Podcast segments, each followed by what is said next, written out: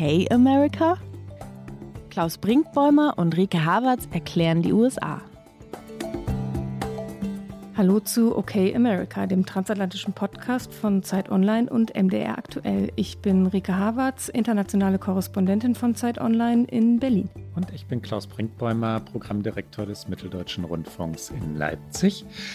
Rike, viele Informationen in ganz wenigen Worten. Internationale Korrespondentin von Zeit Online. Ich gratuliere. Und in Berlin sagtest du, wie fühlt es sich an, zurück in Deutschland zu sein? Ich musste übrigens lachen, als ich dich gerade erblickt habe. Nicht, weil ich dich erblickt habe, sondern weil ich hinter dir die beiden Obamas erblickt habe, in eine, die, die eine Plastiktüte zieren. Und das war ein Déjà-vu. Das habe ich nämlich schon mal gesehen.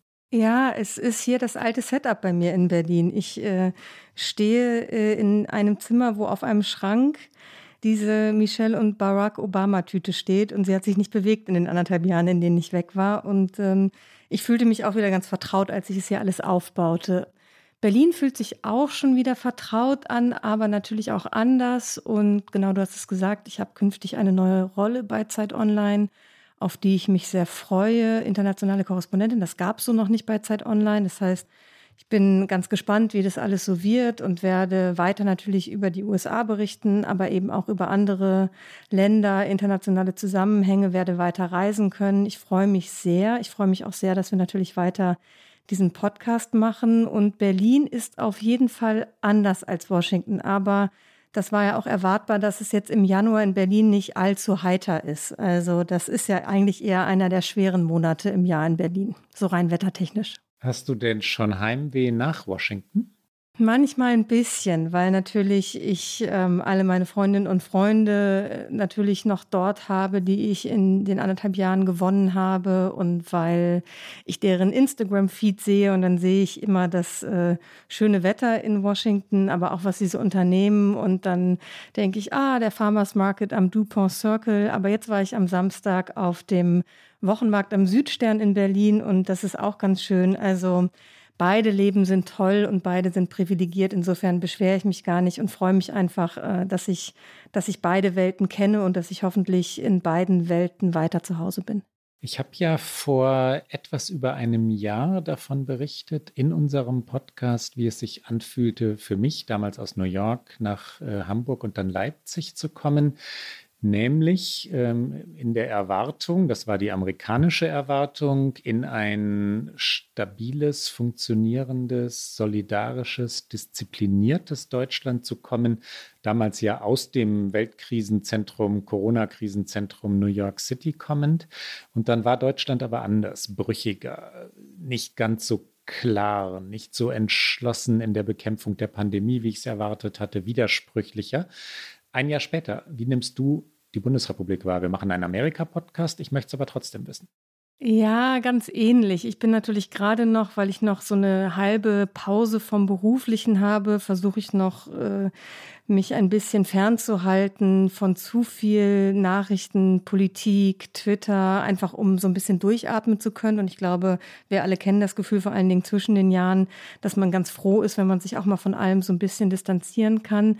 Aber es geht mir ähnlich. Ich verstehe vieles nicht, was passiert. Ich habe viele Fragen. Ähm, das Corona-Management gehört dazu. Ich meine, da hat man, glaube ich, fast in jedem Land Fragen, ähm, weil alle da immer noch so jetzt im, sind wir jetzt bald schon im dritten Jahr, ich kann es schon gar nicht mehr sagen, aber man hat das Gefühl, alle tapsen da immer noch so durch. Und ich denke, das Stadium des Tapsens haben wir doch eigentlich hinter uns. Und ähm, ich bin sehr gespannt, weil ich natürlich in ein Land zurückkomme, wo die Regierung gewechselt hat. Ich bin gefahren, als es eben noch äh, Merkel war und auch noch alles sehr stabil, äh, die, die große Koalition weit vor den Wahlen und jetzt eben das neue Dreierbündnis. Darauf bin ich sehr gespannt. Aber was mir natürlich immer sofort auffällt, ist dieses Negative. Das ist so ein Klischee, dass es in Amerika nicht so negativ ist und in Deutschland ist es negativ. Aber das Klischee bestätigt sich einfach so oft und das, ach, das fing schon irgendwie wirklich äh, bei der Einreise in Frankfurt am Flughafen, nee, es war nicht Frankfurt, es war München, bin ich eingereist und äh, musste natürlich durch die Passkontrolle und ähm, dachte, ich müsste jetzt meinen Impfnachweis nicht nochmal zeigen, weil ich hatte ihn in den USA schon mehrfach gezeigt. Er war digital dokumentiert und dann sah ich nur, dass ein Mensch vor mir nicht nur seinen Pass zeigte, sondern auch irgendwas anderes. Und dann bin ich halt ganz freundlich auf die Dame zugetreten und habe gesagt, guten Morgen, ähm, wollen Sie auch noch meinen Impfnachweis sehen? Und dann hat die mich derart angefahren mit, ja, aber natürlich. Und ich so, oh Gott, ja, willkommen in Deutschland. Und das war so, ich dachte, oh Gott, ja, so, so ist es hier leider. Ich weiß es doch einfach nicht und ich frage doch freundlich und es ist doch kein Problem, darauf einfach freundlich zu antworten. Und ähm, das hat sich irgendwie nicht verändert. Das, glaube ich, um, um den Dreh weiterzumachen, dieses, dieses Fragile zeigt sich natürlich auch, äh, oder nicht dieses Fragile, dieses Negative oder dieses, dieses Ablehnende zeigt sich natürlich mehr, nicht nur in so einer oberflächlichen Unterhaltung, wie ich sie gerade geschildert habe, sondern auch in dem, was äh, bei diesen, wie nennen sie, nennt man sie hier, Spaziergänge, also das, was wir eben, was Ausdruck dann auch findet in politischer Ablehnung, in Aggression, in, in, ja, in einfach äh, negativer Haltung gegenüber allem und das macht mir natürlich auch Sorge. Wir finden so ganz langsam zu unserem eigentlichen Thema, aber auch deswegen habe ich die Frage nach dem Vergleich und wie du die Bundesrepublik jetzt wahrnimmst, gestellt. Unser eigentliches Thema heute in der 69. Folge dieses Podcasts droht den USA ein zweiter Bürgerkrieg, ein zweiter American Civil War. Anders gefragt, sind die USA noch eine Demokratie oder ein bisschen höflicher, vorsichtiger gefragt? Sind die USA auf dem Weg, keine Demokratie mehr zu sein. Und wenn wir das Land, also die Amerika, Nordamerika, die USA meine ich natürlich, mit Deutschland vergleichen, fallen mir ein paar wesentliche Unterschiede natürlich auf. Der friedliche Machtwechsel hier, die selbstverständliche Amtsübergabe von Angela Merkel zu Olaf Scholz, was ja sogar freundschaftlich war, wie sie ihn mitnahmen zu den diversen Gipfeln vor der, vor der Machtübergabe oder der Amtsübergabe, wo Scholz quasi als Junior lernen durfte, ehe er dann der Kanzler war. Das hatte etwas wirklich Souveränes in Amerika undenkbar. Dass die Wahlen nicht in Zweifel gezogen wurden, das Ergebnis nicht in Zweifel gezogen wurde, dass es keinerlei Gerüchte über Wahlbetrug gab, all das zeigt eine Menge über die Stabilität Identität Deutschlands. Und doch, ne, natürlich gibt es Dinge, die, die auch bei uns brüchiger zu sein scheinen. Der Umgang mit Wirklichkeit, mit wissenschaftlichen Daten, die Wut, die du gerade schon angesprochen hast. Aber blicken wir doch nach Amerika. Ähm, sind die USA überhaupt noch eine Demokratie, Rike? Wir starten ins neue Jahr gleich mit den ganz großen Fragen, aber natürlich. Aber es ist der richtige Zeitpunkt. Es ist der richtige Zeitpunkt, weil in der vergangenen Woche sich der äh, Sturm aufs Kapitol zum ersten Mal jährte, weil in den USA diese Fragen, die dramatisch zu klingen scheinen, tatsächlich ernsthaft und ich glaube auch zu Recht diskutiert und debattiert werden. Aber schauen wir doch erstmal auf den Jahrestag, der vergangenen Donnerstag war. Ein Jahr Sturm auf das Kapitol. Ich erinnere mich daran, dass ich, ich war gar nicht in Washington an dem Tag, sondern ich war in Atlanta, in Georgia, eigentlich an dem Ort, dachte man vermeintlich an dem richtigen Ort in diesem Moment, weil es der Ort war, an dem die zwei Senatssitze noch entschieden wurden, die entscheidend waren für die Mehrheiten im Senat. Und äh, beide Sitze in Georgia wurden von den demokratischen Kandidaten Raphael Warnick und äh, John Ossoff gewonnen. Und ich hatte das Gefühl, ich bin genau am richtigen Platz in den USA, weil hier wird gerade die Demokratie gefestigt und hier entsteht eine Mehrheit, mit der Joe Biden tatsächlich jetzt als neuer Präsident wird arbeiten können. Es kann sich etwas verändern im Land, etwas bewegen. Er hat tatsächlich Handlungsspielraum. Wir haben ja schon oft darüber gesprochen, dass eben diese Mehrheiten im Kongress so wichtig sind, um wirklich auch legislativ etwas zu verändern und nicht nur über präsidiale Verordnungen durchzuregieren, was eben Dinge sind, die dann jeder neuer Präsident wieder rückgängig machen kann. Es war also wirklich so am, am Morgen des 6. Januar eine wahnsinnig erleichterte Stimmung bei all jenen, die eben für Joe Biden gekämpft hatten, die für die Demokraten Wahlkampf gemacht hatten. Und ich saß in einem Hotelzimmer in Atlanta und äh, ich weiß noch, das war so ein Sofa und mein Laptop auf den Knien, weil der Tisch war zu niedrig. Und naja, es war alles so ein bisschen improvisiert, wie es oft so ist auf Reisen und schrieb an einem Text über John Ossoff, den vermeintlichen neuen Hoffnungsträger, den Demokraten. Und dieser Text ist nie erschienen, weil dann auf einmal die Stimmen bei CNN immer lauter wurden, immer drängender. Zunächst habe ich das gar nicht so richtig beachtet, weil es ist immer irgendetwas drängend bei CNN und dann aber dorthin guckte und sah, was sich in Washington abspielte, an dem Ort, an dem ich normalerweise 20 Minuten entfernt von wohnte und äh, dachte, das kann doch alles nicht sein. Und dann passierte eben, was passiert. Und dann war ich auf einmal als Reporterin am ganz falschen Ort, weil das, was die USA wirklich nachhaltig veränderte an dem Tag, spielte sich dann nicht mehr in Atlanta ab, sondern in Washington, DC. Und es war lange vorbereitet worden. Über Wochen hatten sich die Anhänger oder jedenfalls einige Anhänger Donald Trumps und bestimmte rechtsradikale Gruppen wie die Proud Boys, über die wir schon hin und wieder gesprochen haben in diesem Podcast, verabredet.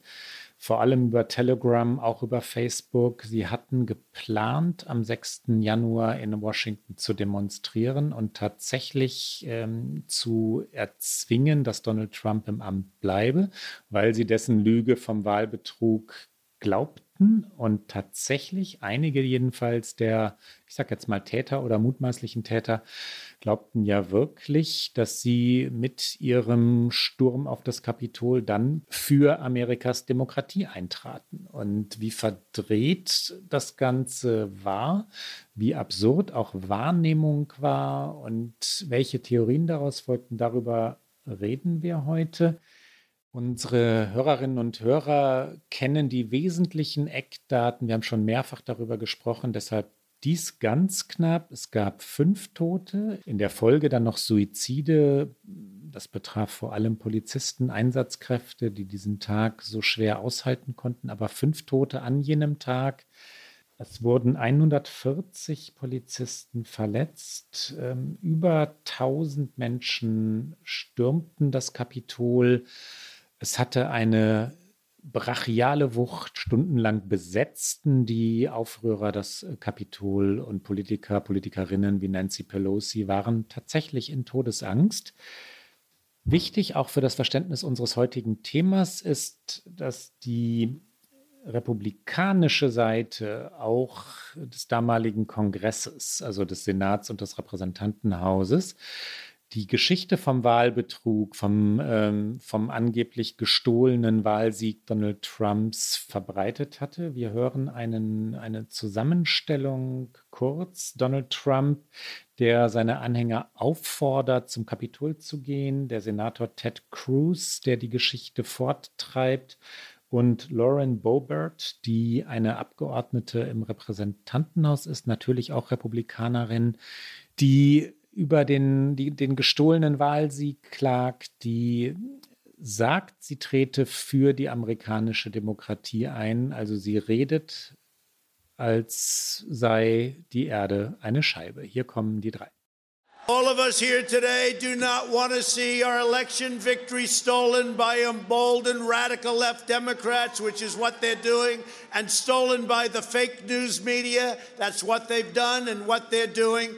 We will never give up. We will never concede. It doesn't happen. You don't concede when there's theft involved. Our country has had enough. We will not take it anymore. And that's what this is all about. And to use a favorite term that all of you people really came up with, we will stop the steal.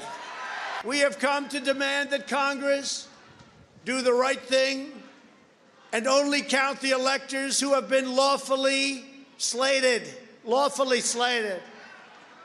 I know that everyone here will soon be marching over to the Capitol building to peacefully and patriotically make your voices heard. Today we will see whether Republicans stand strong for integrity of our elections, but whether or not they stand strong for our country our country. Our country has been under siege for a long time. We are gathered at a time when democracy is in crisis.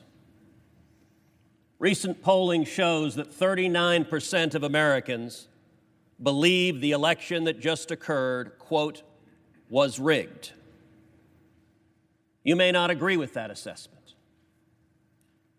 but it is nonetheless a reality for nearly half the country. Madam Speaker, I have constituents outside this building right now. I promised my voters to be their voice. In this branch of government, which I now serve, it is my separate but equal obligation to weigh in on this election and object.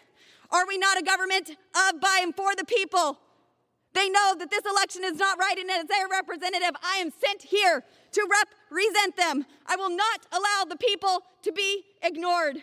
Madam Speaker, it is my duty under the U.S. Constitution to object to the counting of the electoral votes of the state of Arizona. The members who stand here today and accept the results of this concentrated, coordinated, partisan effort by Democrats, where every fraudulent vote cancels out the vote of an honest America, has sided with the extremist left. The United States Congress needs to make an informed decision, and that starts with this objection. Ein Jahr später ist in Washington der Ton ein anderer, aber der Sturm im Land hat sich noch lange nicht gelegt. Und das findet sich äh, in der Rede von Joe Biden, die er gehalten hat, jetzt in der vergangenen Woche im äh, Kongress auch wieder. Wir hören mal in einen kurzen Auszug rein und äh, ich lese es einmal tatsächlich ganz vor, was er wortwörtlich gesagt hat, weil es war, fand ich, eine von Joe Bidens stärksten Reden. Es waren sehr deutliche Worte, die er gefunden hat für das, was da vor einem einem Jahr passiert ist. Er sagt unter anderem, was haben wir nicht gesehen? Wir haben keinen ehemaligen Präsidenten gesehen, der gerade den Mob zum Angriff aufgestachelt hatte, der dann im privaten Speisesaal neben dem Oval Office im Weißen Haus sah, es alles im Fernsehen verfolgte und stundenlang nichts tat, während die Polizei angegriffen wurde, während Menschenleben in Gefahr waren und die Hauptstadt des Landes belagert wurde. Das war keine Gruppe von Touristen, das war ein bewaffneter Aufstand. Es ging ihnen nicht darum, den Willen des Volkes durchzusetzen, es ging ihnen darum, den Willen des Volkes zu verleugnen. Es ging ihnen nicht darum, eine faire und freie Wahl aufrechtzuerhalten, sie wollten sie umstürzen. Hier kommt einmal Joe Biden am 6. Januar 2022. What did we not see? We didn't see a former president who had just rallied the mob to attack. Sitting in the private dining room off the Oval Office in the White House, watching it all on television and doing nothing for hours as police were assaulted, lives at risk, the nation's capital under siege. This wasn't a group of tourists. This was an armed insurrection they weren't looking to uphold the will of the people. They were looking to deny the will of the people. They were looking to uphold, they weren't looking to uphold a free and fair election. They were looking to overturn one.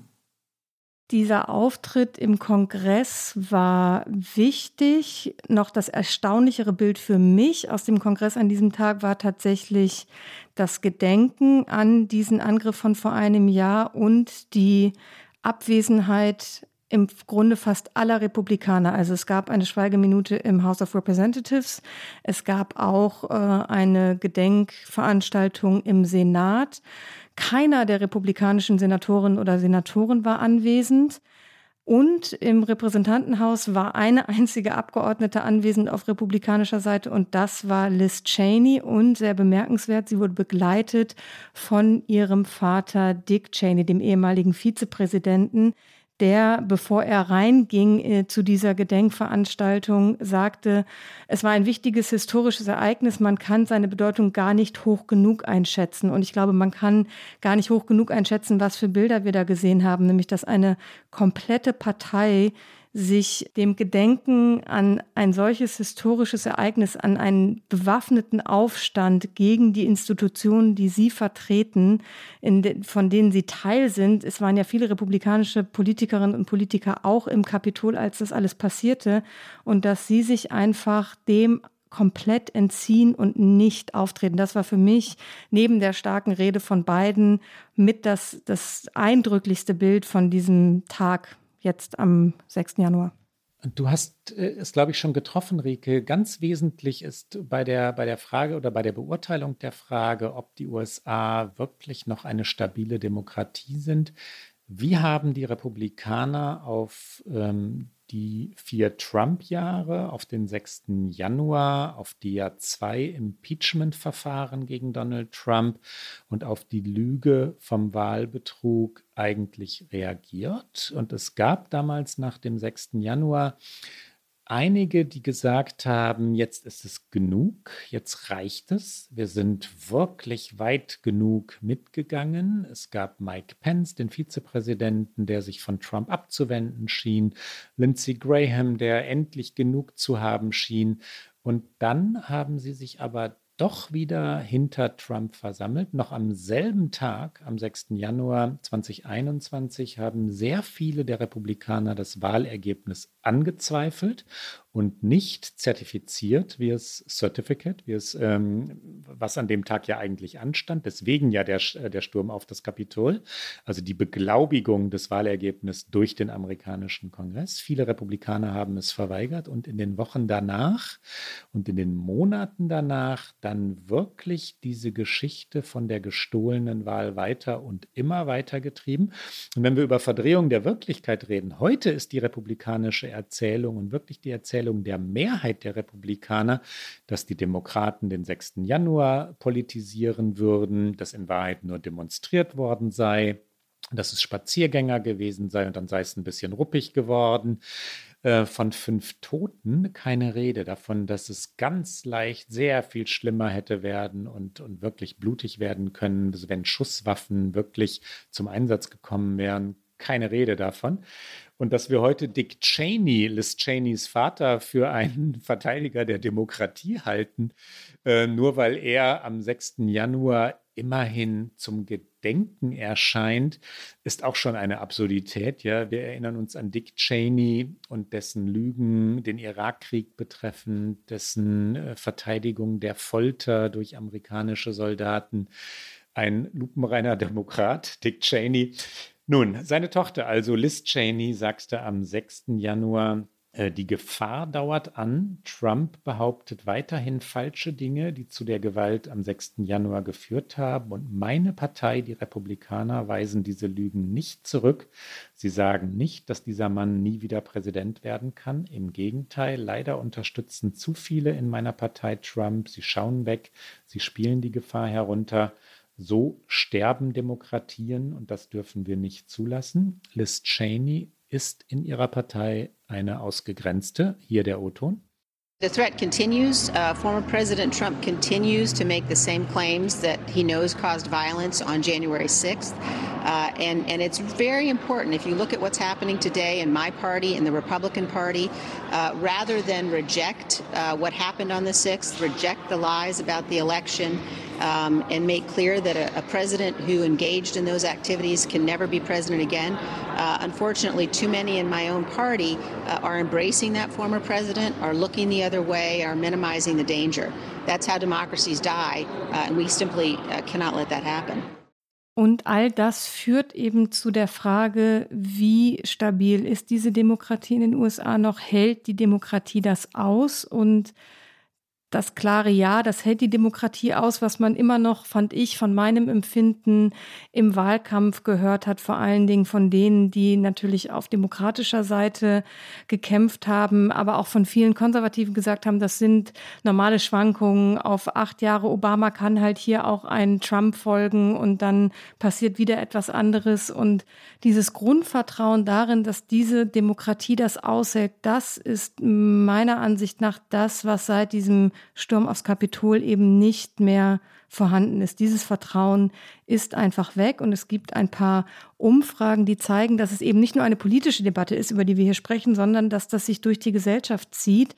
Die ganz aktuelle Umfrage oder eine ganz aktuelle Umfrage von der Washington Post zum Thema zeigt, dass nur 21 Prozent der Republikaner glaubt, dass die Wahl von Joe Biden legitim war. 21 Prozent, das muss man sich mal vorstellen, bei einer Wahl, die wirklich vom Kopf auf die Füße gestellt wurde, wo eindeutig ist, dass es keinen kein, jetzt fehlt mir das deutsche Wort, Voter Fraud, also keine, keine Einmischung, kein Wahlbetrug, danke, dass das alles nicht stattgefunden hat, dass selbst, ich glaube, in Arizona, wo ungefähr fünfmal, ich sage es etwas spitzt, aber mehrfach ausgezählt wurde, nichts darauf hindeutet, dass irgendetwas manipuliert wurde. Trotzdem glauben 21 Prozent der Republikaner nur, dass diese Wahl äh, von Joe Biden legitim war. Das deckt sich auch mit anderen Umfragen und darüber hinaus vielleicht noch ähm, äh, noch eine bedenklichere Umfrage. Es ist eine weitere aktuelle Umfrage auch von der Post, in der 40 Prozent der Republikaner der Meinung sind, dass Gewalt gegen die Regierung gerechtfertigt sein kann. Also das wird nicht mehr ausgeschlossen. Bei den Unabhängigen sind sogar 21, äh 41 Prozent,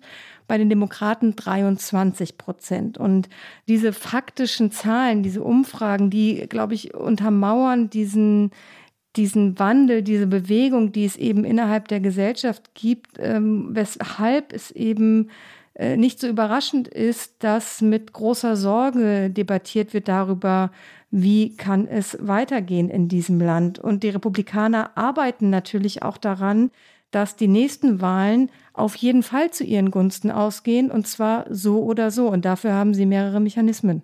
Ja, wir haben einige davon schon einmal diskutiert. Ähm, trotzdem sind sie wichtig, wenn wir über den Zustand der Demokratie reden. Gerrymandering ist ein Schlüsselbegriff. Gerrymandering meint das Zurechtschneiden von Wahlbezirken.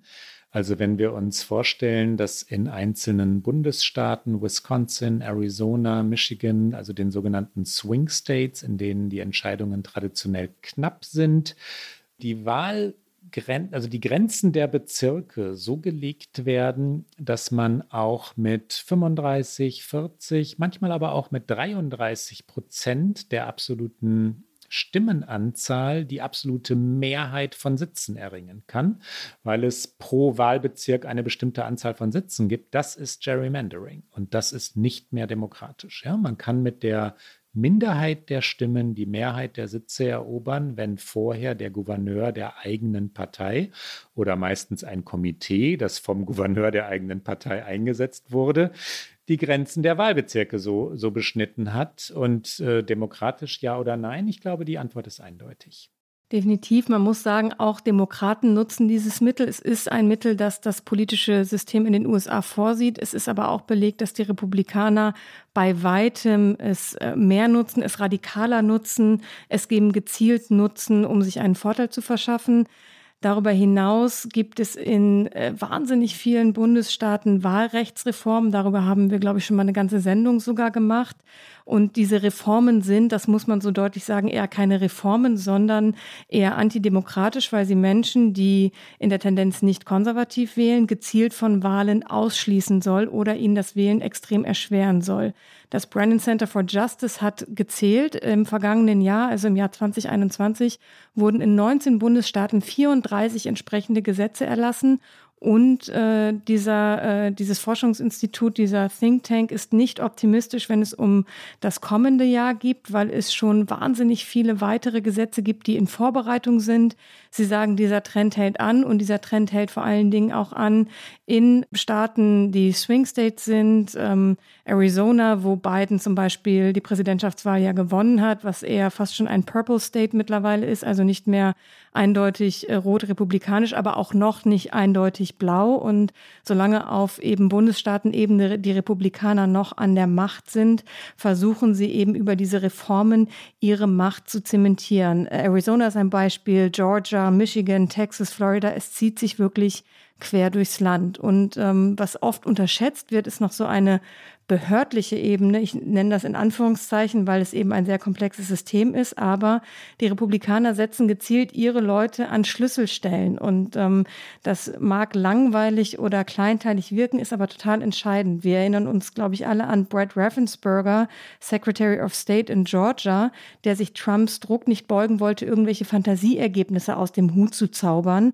und die Partei hat ihm mittlerweile das Misstrauen ausgesprochen und ihn als Vorsitzender des Wahlvorstandes in dem Bundesstaat entfernt. Und äh, das ist eine Ebene, die aus meiner Sicht für die Midterms und auch für die kommende Präsidentschaftswahl extrem entscheidend ist, wenn es darum geht, Anerkennung von Wahlergebnisse, Kontrolle von Auszählungen, wie kann man die Leute unter Druck setzen, all das, was wir jetzt ja schon gesehen haben 2020, was versucht wurde und wo sich eben Raffensperger, der übrigens Republikaner ist, dagegen aufgelehnt hat. Aber was ist, wenn die Partei nur noch ihr genehme Leute genau dahin platziert, was passiert dann? Also dann kann in Washington gesagt werden, was auch immer, aber wenn in Arizona überall auf dieser Ebene Menschen sitzen, die sich dann eben unter Druck setzen lassen oder die sagen, ja, hier ging was nicht mit rechten Dingen zu, wo, wo endet das dann? Was du beschreibst, ist eine Bewegung, die in den USA im Gange ist, wenig beachtet ist und äh, wenn sie durchkommt, also wenn sie Erfolg, äh, in dem Fall ein zynisches Wort, hat, tatsächlich demokratiegefährdend sein wird, äh, nämlich Wirkung entfalten wird. Das ist dieses Erobern oder erst einmal sind es natürlich nur Kandidaturen, dieses Kämpfen um viele, viele kleine Posten überall im Land, ähm, in den Behörden, die dann 2022 oder 2024 bei der nächsten Präsidentschaftswahl, mutmaßlich mit einem Kandidaten Donald Trump, die Wahlergebnisse bewerten, Nachzählungen veranlassen, sagen, ob eine Wahl sauber oder nicht sauber war und an vielen Stellen in den von dir genannten Bundesstaaten, in Georgia, in Pennsylvania, auch in Michigan, kandidieren Republikaner für diese Posten. Menschen, die die Wahl Joe Bidens nicht anerkennen und die sagen, Donald Trump habe die Wahl von 2020 gewonnen. Also Menschen, die die sogenannte Big Lie, also die große Lüge, weiterverbreiten. Ja? Das sind diejenigen, die in drei Jahren dann sagen, war diese Wahl sauber oder nicht. Und wenn wir einmal kurz hinüberschwenken zu den Demokraten, bisher haben die Demokraten darauf keine Antwort gefunden. Ja, also viele dieser Wahlkämpfe um diese Posten, überall in den USA wird gewählt, man tritt an und dann gibt es einen, einen kleinen Wahlkampf, ein bisschen Geld wird da reingesteckt und dann hat jemand einen Posten erobert gibt es keine demokratischen Kandidaten, keine Gegenkandidaten für die Leute, die ich gerade beschrieben habe. Und dann kommen die Republikaner durch. Was eine eigentümliche Beobachtung ist, aber die Demokraten, also die Demokratische Partei, verharrt in Washington und staunt über sich selbst, dass sie sich über die Reformen Joe Bidens zerstritten hat, dass sie diese alten Flügelkämpfe, die Mitte gegen die Linken, also die Pelosis gegen die Alexandria Ocasio-Cortezes, ähm, immer noch wieder aufleben lässt. Und sie scheint zu vernachlässigen, was im großen, weiten Land geschieht, das im Moment von den Anhängern Donald Trumps wirklich erobert wird. Ich glaube, so kann man das sagen, Ricke. Ja, die Republikaner machen das halt auch schon seit Jahrzehnten man muss wirklich sagen, Jahrzehnten fast geschickter als die Demokraten. Sie haben ja auch auf vielen Ebenen in den Gerichten mittlerweile ihnen ähm, nahestehende Richter, also politisch nahestehende Richter. Der Supreme Court ist das prominenteste Beispiel dafür. Darüber haben wir schon oft gesprochen, dass es da eben eine 6 zu 3 konservative Mehrheit gibt, auch dank Mitch McConnell, der eben verhindert hatte, dass Obama einen Richterposten nachbesetzen kann und dann noch einen weiteren durchdrückte kurz vor der Wahl jetzt, als Ruth Bader Ginsburg gestorben war. Das gilt aber auch auf vielen anderen Leveln. Und natürlich ist der Supreme Court die prominenteste und die entscheidendste Ebene, aber das geht auch, zieht sich durch Staatenebenen durch. Und natürlich sind für viele Bürgerinnen und Bürger auch erstmal nicht jeder äh, Fall landet vom Supreme Court. Die allerwenigsten Fälle landen vor dem Supreme Court. Und das, was meinen Alltag beeinflusst, ist das, was Gerichte im Zweifel entscheiden in meinem Bundesstaat oder sogar nur in meinem Bezirk. Und auch da haben die Republikaner gezielt drauf gesetzt. Und genauso legen sie schon jetzt, das merkt man, ein totales Gewicht auf gewisse Gouverneurswahlen, weil es war bislang noch so, dass es in äh, gewissen Bundesstaaten Bundesstaaten demokratische Gouverneure gab, aber republikanisch dominierte Legislative und dann aber eben diese Gouverneure ihre Vetomacht genutzt haben, um etwa Dinge wie Wahlrechtsreformen, umstrittene zu blockieren oder auch, wir haben schon über das Recht von Schwangerschaftsabbrüchen, auch da gibt es ja viele Bewegungen bei den Republikanern, das deutlich zu erschweren. Auch da haben teilweise demokratische Gouverneure noch gegengehalten und die Republikaner sind sehr geschickt in ihrem, auf welche Wahlen konzentrieren wir uns und wo äh, legen wir auch unser Geld hin? Also wo, wo, legen wir unser Geld hin? Wo stecken wir unser Geld rein? Und ähm, das machen sie äh, machtstrategisch besser als die Demokraten. Wir haben ja hin und wieder auch Sprachexkurse in unserem Podcast. Ja, ich, ich, liebe deine, deine amerikanischen Wörter ins Deutsche getragen. Ich meine das ganz und gar ernst. Bitte verliere es nicht, Rike, in Berlin. Das Wort leveln, äh, leveln als Akkusativ, äh, als Objekt. Habe ich es gerade äh, gesagt? Ja, ja, die, äh, äh, bitte weiter damit. Die Demokraten machen noch einen weiteren Fehler. Sie verhaken sich in dem Federal Law, also dem Bundesgesetz oder dem Versuch, ein Bundesgesetz zur Wahlreform, das also für sämtliche 50 Bundesstaaten gelten sollte, durchzubringen, was sie nicht schaffen werden, weil ihnen die Mehrheiten dafür fehlen im Senat und im Repräsentantenhaus. Ähm, Wahlen sind in den USA traditionell Sache der Bundesstaaten oder dann natürlich noch regionaler, der Bezirke, der Städte. Ähm, das ist nicht Sache Washingtons, ähm, dass die Demokraten diesen Versuch machen, kann man jetzt verstehen, wenn man, wenn sie das andere nicht ignorieren würden, aber wenn sie sich nur darauf konzentrieren, und das tun sie zurzeit, auf etwas, womit sie scheitern werden, dann gehen sie sehenden Auges in den Untergang. Ja? Ich weiß nicht, ob ich das vielleicht in einer unserer vergangenen Folgen schon mal gesagt habe, aber ich habe in Washington mit äh, natürlich vielen Menschen gesprochen und einer sagte dann, die lieben ja Sportmetaphern und sagte, ja, ja, die Demokraten, die wollen immer noch das Spiel spielen und haben nicht begriffen, dass die Republikaner schon längst falsch spielen und sich nicht mehr an die Regeln halten und deswegen natürlich das Spiel sehr viel leichter gewinnen, als wenn man irgendwie auf dem Basketballcourt steht und denkt, ähm, man spielt es noch so, wie, wie die Regeln es hergeben. Und das ist ein sehr plakatives, aber ich glaube, ein sehr passendes Bild.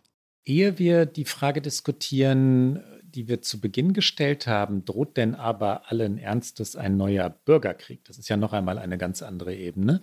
Wollen wir einen kurzen Ausflug machen? Was meint denn eigentlich der Begriff Bürgerkrieg in den USA?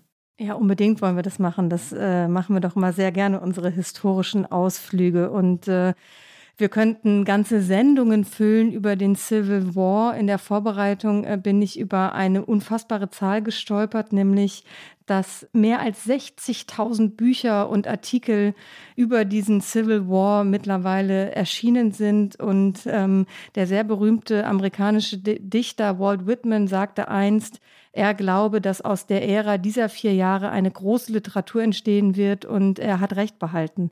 Das äh, zum Einstieg, also insofern, wir können hier nur einen ganz, ganz kleinen Anriss machen äh, dieser vier Jahre, die äh, passiert sind zwischen 1861 und 1865. Und äh, du hast recht, der Krieg wird ja heute noch nachgestellt und einzelne Schlachten werden nachgespielt und die die Flaggen von damals, die Fahnen, die Banner sind nach wie vor höchst umstritten. Die, die Confederate Flag war schon mehrmals Thema, weil sie ein Symbol des Rassismus geworden ist.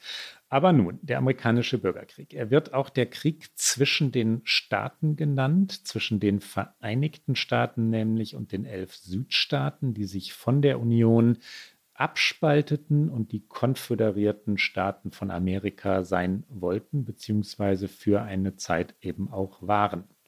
Die, ja, wie nennt man Sezession der Südstaaten? Das waren, wir sollten sie, glaube ich, einmal aufzählen, so viele sind es nicht, South Carolina, Mississippi, Florida, Alabama, Georgia, Louisiana, Texas, Virginia, Arkansas, Tennessee und North Carolina. Die Sezession also im Jahr 1860 und der darauf folgende Ausbruch der Auseinandersetzung waren der ja, Höhepunkt der, der bis dahin schon über Jahrzehnte sich aufbauenden ähm, Streitereien, Reibereien, Konflikte, auch bewaffneten Konflikte bereits zwischen den Sektionen wegen der Sklaverei. Die Sklaverei wurde im Süden praktiziert, als notwendig angesehen, in, im Norden der USA sehr viel weniger. Der Streit um die Sklaverei war letztlich der Auslöser. Und äh, wir blicken noch ein bisschen auf die Umstände, bevor es zu diesem Krieg kam. Zwischen 1815 und 1861 modernisierte und diversifizierte sich vor allen Dingen die Wirtschaft in den Nordstaaten, obwohl die Landwirtschaft, die aber vor allen Dingen im Norden kleinere Farmen waren und die sich auf freie Arbeitskräfte stützte, die, by the way, oft auch wenig Rechte hatten, aber sie waren nicht versklavt, Das war zwar weiterhin der dominierende Sektor im Norden, aber die Industrialisierung griff dort mehr um sich. Und darüber hinaus investierten viele Nordstaatler viel in ein besseres Verkehrssystem mit eben Kanälen, Straßen, Dampfschiffen, Eisenbahnen. Sie in, investierten in Banken und Versicherungen und auch in ein großes Kommunikationsnetz, was eben äh, Informationen schneller und preiswerter verbreitete, Zeitungen, Zeitschriften, Bücher, Telegrafen, all das passierte im Norden. Und im Gegensatz dazu basierte die Wirtschaft der Südstaaten weiterhin hauptsächlich auf den großen Plantagen, die kommerzielle Produkte wie etwa Baumwolle anbauten und sich eben vor allen Dingen auf Versklavte stützte. Und anstatt in Fabriken oder Eisenbahnen zu investieren, investierten die Südstaatler ihr Geld tatsächlich auch in diese Versklavten, also in die Menschen, mehr als in ihr Land. Das war ein Wert an sich in dieser Zeit. Und interessant, um 1860 war das Pro-Kopf-Vermögen der Weißen im Süden doppelt so hoch wie das der Nordstaatler. Und drei Fünftel der wohlhabendsten Personen des Landes waren Südstaatler. Und ein politischer Faktor kam auch noch hinzu. Die Verfassung rechnete Versklavte bei der Bemessung von Sitzen im Repräsentantenhaus und bei dem Wahlmännerkollegium zu drei Fünfteln auf die Bevölkerungszahl an. Das heißt, da nur volljährige weiße Männer damals stimmberechtigt waren, erhielten die Südstaaten somit ein Stimmgewicht, das deutlich über ihrem relevanten Bevölkerungsanteil lag. Also es hatte sehr viele Gründe, warum die Südstaaten an ihrem System der äh, Sklaverei und den versklavten Menschen festhalten wollten. Abraham Lincoln, heute gerühmt, einer der berühmten amerikanischen Präsidenten, gewann die Wahl von 1860, also die Präsidentschaftswahl für die Republikanische Partei, die damals explizit gegen die Sklaverei eintrat. Und dann, jetzt kommen wir zum Ausgangspunkt zurück oder zum, zum Beginn unserer Erzählung, machten sieben der Südstaaten ihre Drohung wahr. Sie spalteten sich ab, organisierten sich als die konföderierten Staaten von Amerika neu. Bevor wir jetzt wirklich in den Kriegsbeginn gehen, und ich habe ja schon gesagt, wir könnten Stund um Stund darüber reden, einen Halbsatz wenigstens noch zu Linken, weil er wird oft ein bisschen verklärt als derjenige, äh, der eben die Versklavten von Amerika befreit hat. Das war nicht ganz so. Er hat sich zwar gegen die Sklaverei eingesetzt, aber er war eigentlich ein Pragmatiker und wollte ursprünglich eigentlich nur, dass alles so bleibt, wie es geregelt war, nämlich dass im Norden die Sklaverei verboten war und dass die Südstaaten, wo sie aber eben schon praktiziert wurde, mein Gott, da sollte es schon noch weiter passieren. Also er war jetzt nicht äh, der ganz frühe Martin Luther King, um es jetzt mal sehr überspitzt zu sagen. Ich finde, das ist nur wichtig für die Erzählung. Und trotzdem war seine Wahl natürlich das entscheidende Moment, in dem sich das Land so aufgespalten hat. Und dann, Klaus, kommen wir zum Kriegsbeginn der in den frühen Morgenstunden des 12. April 1861 passierte. Das ist einer dieser Momente, die heute oft beschrieben, fiktionalisiert werden, nachgespielt, nachgestellt werden. Da eröffneten die Rebellen das Feuer auf Fort Sumter. Fort Sumter lag an der Hafeneinfahrt von Charleston, South Carolina. Dieses erste Gefecht des am Ende dann blutigsten Krieges, den Amerika je erlebt hat, forderte noch keine Opfer, aber es dauerte und es entzündete das Feuer. Der Krieg hatte begonnen. Der Krieg dauerte bis zur Kapitulation der Konföderierten am 9. April 1865. Und wenn wir das Wort Kapitulation ähm, verwenden, dann deshalb, weil der Norden gewann, als wesentlicher Grund, und so ist es ja wirklich bei vielen historischen Kriegen, als wesentlicher Grund für die Niederlage der Südstaaten, und so übrigens ist es ja wirklich bei vielen historischen Kriegen, galt logistisches, also die Frage der Versorgung der Truppen, der Ernährung der Truppen und da waren die Nordstaaten überlegen. Sie waren personell stärker. Historiker schätzen die Zahl der Toten auf etwa 360.000 für die Union und 260.000 für die Konföderierten. Später haben Demografen noch einmal sehr genau nachgerechnet. Wir sind jetzt im 21. Jahrhundert, also bei Historikern, die den Bürgerkrieg natürlich immer wieder neu erforscht haben. Anhand besserer Daten, anhand ausgefeilter Instrumente haben sie die Zahl der Toten nach oben korrigiert auf inzwischen 851.000 auf beiden Seiten.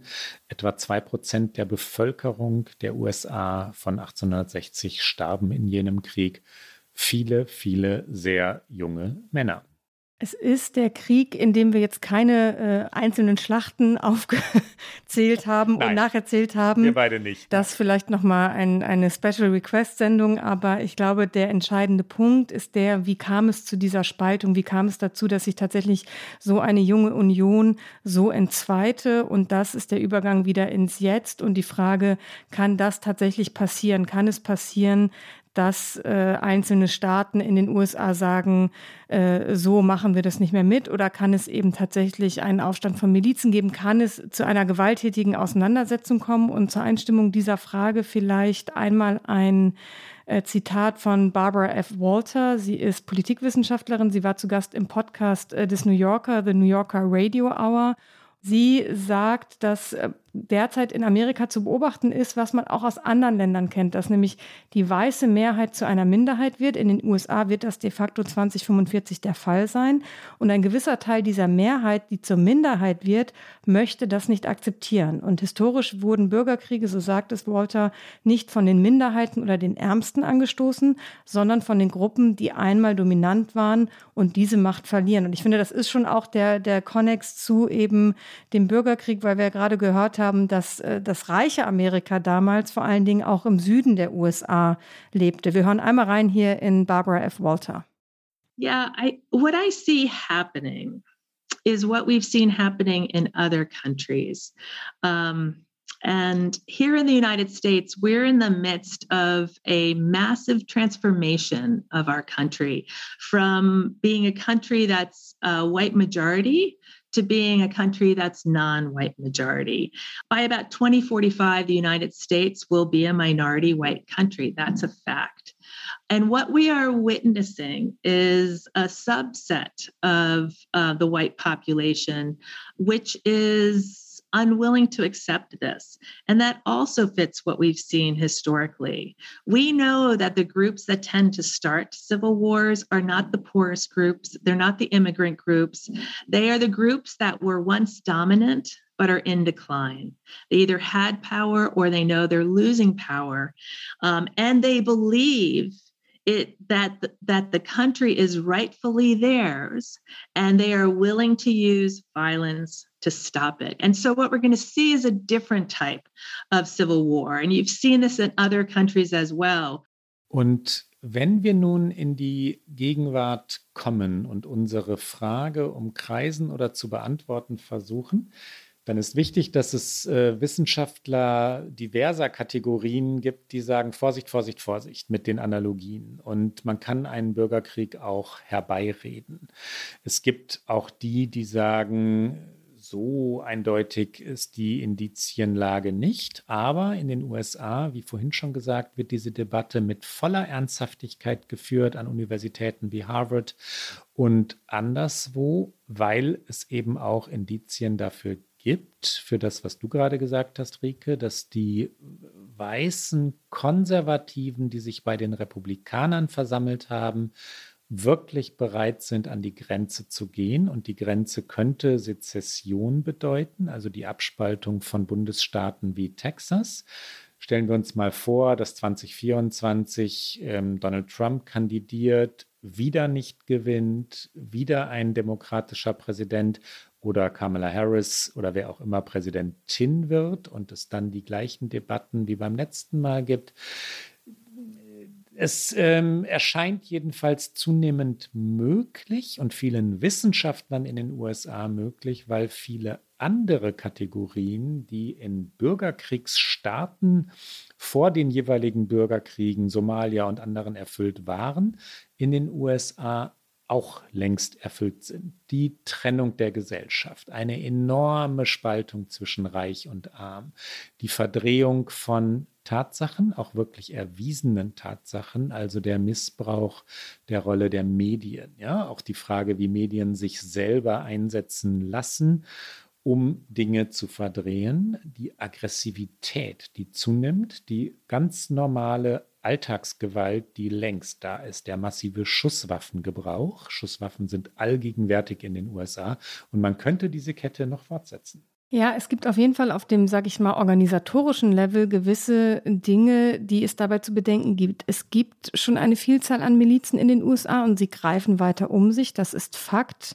Es ist ein bisschen unklar, wie sie sich jetzt nach dem 6. Januar weiter untereinander organisieren, ob es nach wie vor eher so ist, dass jeder da vor sich hinwurstelt oder dass es größere Organisationen gibt. Es gab ja Angst auch im Nachgang des 6. Januar, dass vielleicht zur Amtseinführung von beiden etwas passieren würde, sei es in Washington DC selbst oder in irgendeiner anderen äh, größeren Stadt in den USA. Das ist bislang ausgeblieben, aber diese Milizen werden nicht verschwinden und ihre Haltung gegenüber der Regierung wird auch nicht verschwinden. Trump organisiert sich weiter, er sammelt Spenden, er hat äh, sein ominöses Medienunternehmen gegründet. Ich habe gerade heute eine E-Mail bekommen oder gestern, ich würde zu den Glücklichen äh, gehören, die sich schon vorab registrieren dürften, wenn ich denn wollte. Und ich habe dann mal äh, auf diesen Link natürlich geklickt und was war es? Zunächst wurde ich aufgerufen zu spenden und ich konnte mich dann bis zum Ende nicht mehr durchklicken, weil ich dann keine US-Adresse angeben konnte. Aber eigentlich war es permanent die Aufforderung, spenden, spenden, spenden, spenden, spenden. Also er sammelt Geld und äh, seine Partei, die GOP, wir haben es gerade länglich dargelegt, arbeitet eben auf legislativer Ebene auch daran, die Demokratie weiter auszuhöhlen. Und ich finde, alle diese Faktoren zusammengenommen ähm, ich bin jetzt niemand, der die Meinung vertritt, dieser Bürgerkrieg kommt, aber ich finde es nicht absurd, dass man äh, sehr große Sorge hat vor dem, was passiert in den kommenden Jahren in den USA. Ja, und wichtig ist genau diese Differenzierung. War der 6. Januar ein Vorlauf, eine Art Premiere? War es ein Test?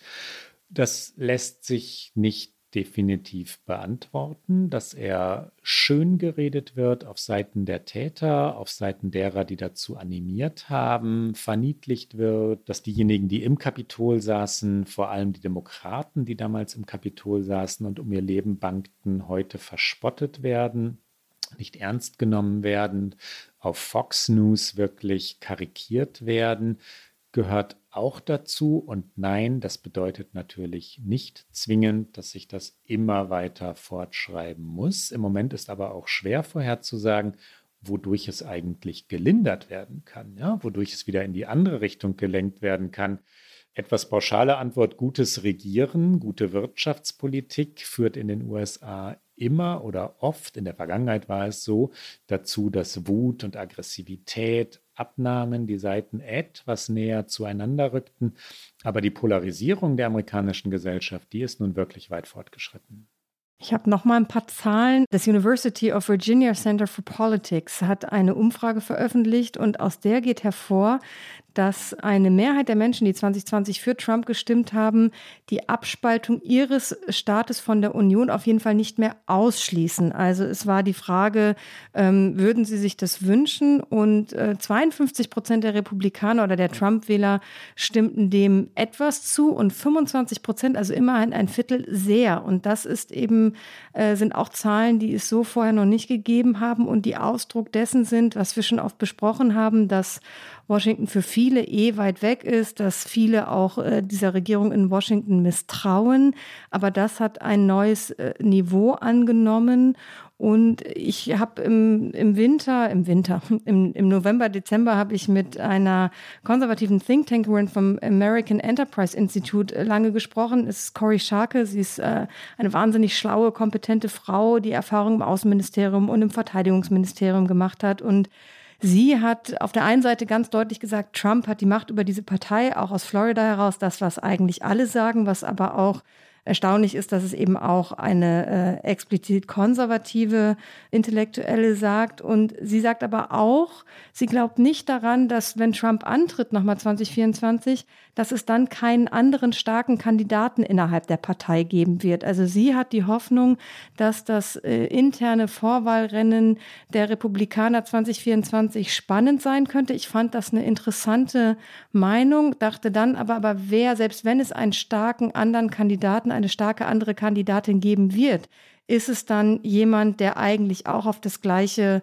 Playbook, auf die gleiche Strategie wie Trump setzt oder tatsächlich etwas anderes versucht? Weil das, finde ich, wäre dann das Entscheidende für mich, dass da wirklich jemand Starkes sein müsste, der ein Gegenmodell zu Trump bildet. Und da habe ich momentan meine Zweifel, ob wir das wirklich sehen werden. Fand es aber so ein bisschen in einem insgesamt eher pessimistischen Gespräch über die Partei einen, einen kleinen optimistischen Anker. Und dann gibt es Autorinnen wie Anne Applebaum, die für den Atlantic schreibt und sich seit Jahren mit ähm, kriselnden Demokratien oder auch der Krise der Demokratie beschäftigt. Und Anne Applebaum weiß sehr viel über Staaten wie Polen oder Russland zu erzählen und zieht Vergleiche und sagt, dass Demokratien schleichend abrutschen würden, dass es oft aus Fahrlässigkeit geschehe, weil Dinge nicht ernst genommen würden, weil Dinge wie zum Beispiel Vorgänge wie zum Beispiel der 6. Januar schön geredet würden. Und meistens ist es nicht der eine Vorfall, die eine Schlacht, wie damals beim großen amerikanischen Bürgerkrieg, sondern eine Destruktion hier, eine Lüge dort, noch etwas, die Gleichgültigkeit derer, die glauben, es wird schon nicht so schlimm werden. Und plötzlich zeigt sich, wie fragil die wunderbare Staatsform Demokratie war. Ich glaube, das ist für mich, ich mache da nochmal den Punkt vom Anfang mit, das Entscheidende, wie du es gerade gesagt hast, die Gleichgültigkeit derer, die sagen, es wird schon nicht so schlimm. Und ich glaube, das wird ein entscheidender Moment sein in den kommenden Jahren in den USA, ob sich eben die Seite, die dagegen hält, nochmal derart aufraffen kann, wie sie sich 2020 aufgerafft hat, ob sie dieses Kämpferische behält, ob sie auch das Vertrauen in sich behält, dass man diesen Kampf trotzdem auch noch gewinnen kann, trotz all dieser Mechanismen, die wir gerade beschrieben haben. Und ich glaube, das wird etwas ganz Entscheidendes. Und das gilt vermutlich nicht nur für die USA, sondern für, für alle Länder, in denen es Tendenzen gibt, dass sich Menschen nicht mehr identifizieren mit dem, was demokratischer Boden ist, nenne ich es jetzt mal ein bisschen pathetisch. Und damit machen wir nochmal eine Schleife und begrüßen ganz zum Schluss dieser Sendung noch einen Gast, eine Gästin.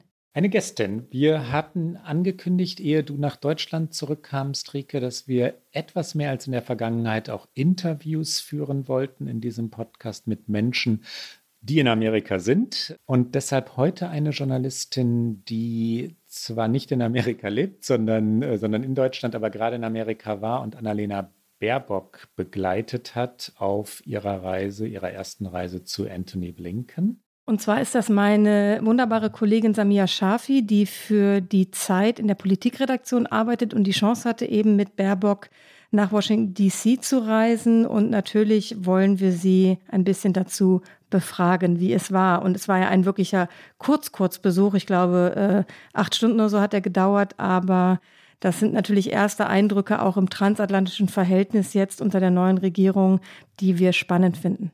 Ganz kurzes, äh, wie sagt man in Amerika, Full Disclosure, also Offenlegung äh, von möglichen äh, Verbindungen.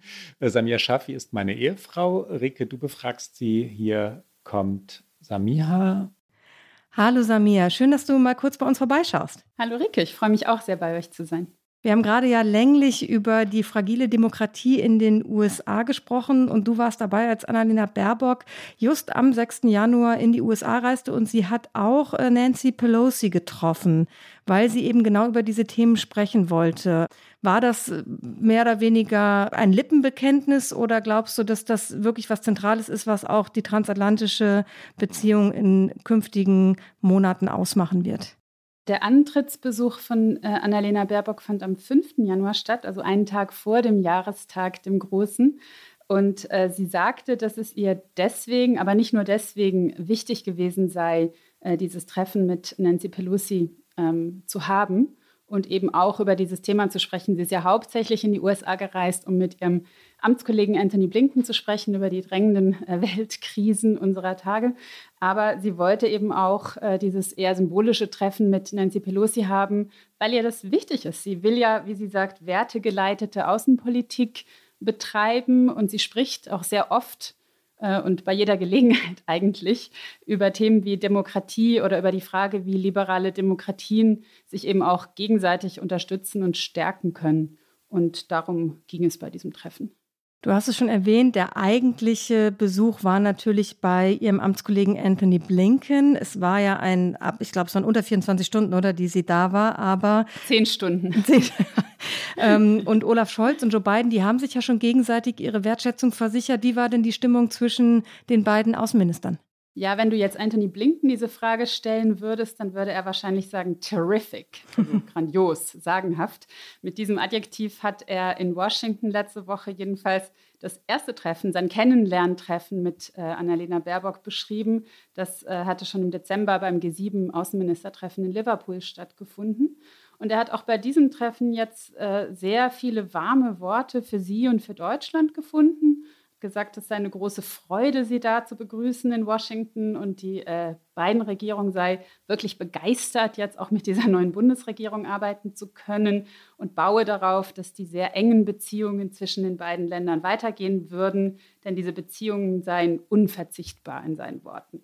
Das Gespräch zwischen den beiden sollte eigentlich nur eine Dreiviertelstunde dauern, also eine lange Anreise für ein sehr kurzes Arbeitstreffen. Aber es ging dann immerhin fast doppelt so lang. Und danach hat, äh, haben die beiden eine Pressekonferenz gemacht im State Department in einem ganz prunkvollen Saal, äh, Benjamin Franklin State Dining Room, mit äh, Unterkronleuchtern und Stuck und Blattgold und mit Ölgemälden aus vergangenen glorreichen Tagen an den Wänden. Und äh, leider nur vor sehr wenigen Journalisten. Also ich war nur, ich war eine von zwei aus Deutschland, die da rein durften. Wegen Omikron ist alles sehr reduziert. Und auch Baerbock hat dort äh, betont, wie gut sich die beiden verstehen würden und äh, erwähnt, dass sie auch an den Feiertagen sogar miteinander telefoniert hätten, ganz oft, um sich in allen wichtigen Fragen abzustimmen. Und ähm, ja, deswegen sei es ihr so wichtig gewesen, auch obwohl die Reise dann so zusammengekürzt wurde, eben wegen Omikron, äh, dann doch herzukommen. Also atmosphärisch alles bestens. Inhaltlich ging es vor allem natürlich um eher äh, Krisenthemen. Vor allen Dingen Russland und äh, die Verschiebung der Truppen an die ukrainische Grenze waren Thema. Wie haben die beiden sich bei diesem ersten Arbeitstreffen inhaltlich aufgestellt?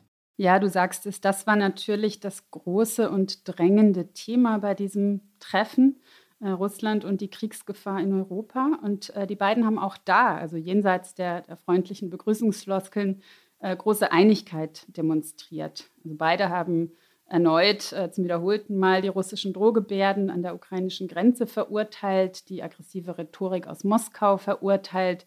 Sie haben auch wieder äh, versichert, dass sowohl Deutschland als auch die USA sich für die Souveränität und die ähm, territoriale Integrität, sperriger Begriff, der Ukraine einsetzen wollen würden.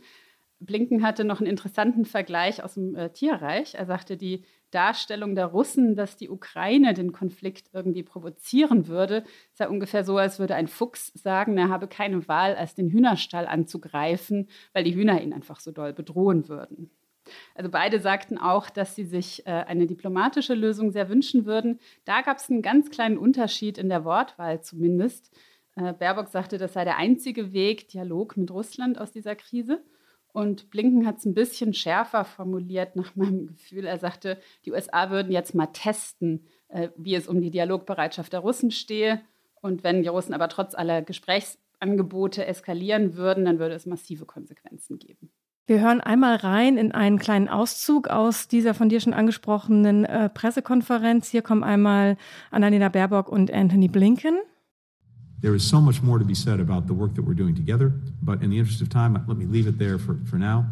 Uh, Annalena, thank you again for making uh, this journey uh, at the very beginning of the year uh, to snowy Washington, D.C. Uh, we're extremely excited to work with you, uh, with your colleagues in the new German government, and we fully expect to continue to make real progress together this year, in the years ahead, on the issues that really matter and make a difference in the lives of our people. Elaine, over to you. Thank you. Thank you very much, uh, ladies and gentlemen, dear Minister. Lieber Toni, zuallererst. Dear Tony, first of all, let me say that I'm delighted that we see each other again, that we're able to meet again after the first personal meeting at the G7 in Liverpool. We had phone calls uh, in, during, um, in between uh, at New Year's and Christmas, and I'm glad that we're able to meet despite uh, COVID, despite the difficult uh, situation in your country, in my country, and despite the snow here in Washington. Samia, und bevor ich dich gehen lasse, müssen wir natürlich wissen, im Flieger irgendein Gossip, den du uns berichten kannst, ist was Interessantes passiert. Das wollen wir doch immer alle wissen, ob in diesen Fliegern irgendwas vonstatten geht. Ehrlich gesagt wurde viel geschlafen, weil die Reise einfach so hammerhart war. Wir sind morgens um vier äh, zum militärischen Teil des Flughafens in Schönefeld, der noch so weit draußen ist, gefahren, äh, mussten morgens um vier da sein. Äh, Baerbock hat dann die Journalisten, die Mitreisenden, es waren relativ viele, ich glaube so 14 oder so, äh, begrüßt und gesagt, äh, wir gehen jetzt aber erstmal ein bisschen uns ausruhen und dann können wir dann sprechen. Dann gab es auch einen Hintergrund, aus dem darf ich aber natürlich nichts erzählen. Nein, aber dass viel geschlafen wurde, kann man sich bei dem Kurztrip gut vorstellen. Schön, dass du bei uns warst, liebe Samia. Vielen Dank. Bis bald. Hat mich sehr gefreut. Danke dir. Und damit kommen wir zu unserem Get Out, dem ersten im neuen Jahr.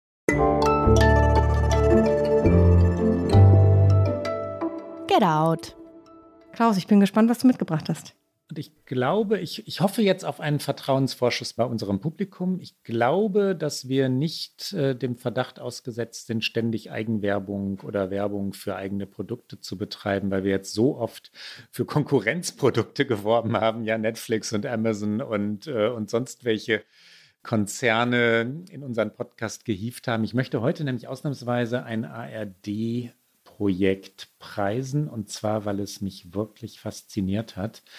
Der Dokumentarfilm Sturm auf das Kapitol von Jamie Roberts, produziert von den oder co-produziert von den Kolleginnen und Kollegen beim SWR zusammen mit der BBC und HBO, lief schon am 6. Januar ähm, linear, steht aber natürlich in der Mediathek und ist äh, tatsächlich herausragend geraten deshalb, weil er Bilder, die bisher nicht bekannt waren, also Polizeivideos, Aufnahmen der Sicherheitsbehörden kombiniert mit Aufnahmen, die diejenigen, die das Kapitol gestürmt haben, mit ihren Smartphones selbst gefertigt haben. Und das wiederum gegengeschnitten gegen Interviews, der Beteiligten, auch der Senatoren, die damals im Kapitol waren, erzeugt eine solche Wucht und Kraft, dass es mich wirklich geschaudert hat. Und ich hatte gedacht, ähm, ich will jetzt nicht anmaßend sein, nicht alles zu wissen, aber vieles zu wissen über den 6. Januar. Der Film hat mich nochmal wirklich, wirklich nachdenklich gemacht. Sturm auf das Kapitol also. Ricke, und du? Ich habe auch eine hausinterne Empfehlung heute mitgebracht und zwar. Einmal dürfen wir. ja, das. und das ist auch wirklich ein ganz tolles Projekt. Es ist eine Podcast-Empfehlung. Äh, er heißt Die Patrioten. Er ist von meiner Kollegin Kerstin Kohlenberg, die sieben Jahre lang für die Zeit in New York gelebt und gearbeitet hat. Und zum Abschluss ihrer Korrespondentenzeit hat sie Menschen getroffen, die ihr geholfen haben, dieses Land zu verstehen. Einen jungen Krankenpfleger, der Biden mit Gewalt als Präsidenten verhindern wollte, eine Lokalpolitikerin, die ihre Stadt vor Waldbränden schützen will, ein desillusionierter Black Lives Matter-Aktivist und andere. Es sind insgesamt sieben Folgen. Es ist der erste Abo-Podcast von Zeit und Zeit Online. Fünf Folgen sind bereits abrufbar. Ich würde natürlich sagen, dafür lohnt sich auch ein Probeabo abzuschließen, wenn Sie noch kein Abo haben. Sie finden den Podcast natürlich in unseren Shownotes, aber auch unter www.zeit.de slash Patrioten. Und ähm, wir hören einmal ganz kurz rein in die erste Folge, die sich natürlich auch um den 6. Januar dreht, passend also zu unserer Sendung.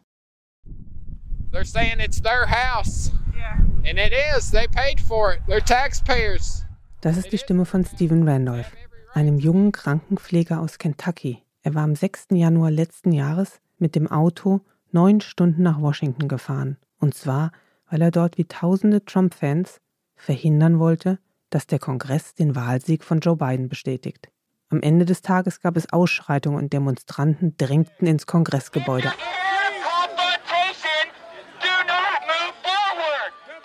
Es war ein Angriff auf das Herz der amerikanischen Demokratie. Im Interview hat Steven mir erzählt, er selbst habe nur ganz friedlich demonstriert. Aber dann habe ich herausgefunden, dass er mich angelogen hat. Er wurde vom FBI verhaftet und weil ich ihn zuvor noch besucht hatte, hält mich seine Freundin jetzt für eine FBI-Agentin. Und das war's für heute bei OK America. Sie hören uns ab sofort übrigens auch sonntags im Radioprogramm von MDR aktuell sowie, und das kennen Sie schon, alle zwei Wochen donnerstags auf Zeit Online, mdr.de, in der ARD Audiothek und auf allen guten Podcast-Kanälen. Und die nächste Sendung hören Sie, wenn Sie mögen, am 27. Januar. Und wenn Sie uns schreiben wollen, dann erreichen Sie uns unter der gewohnten Adresse okamerica.zeit.de. Bis dann. Bis bald.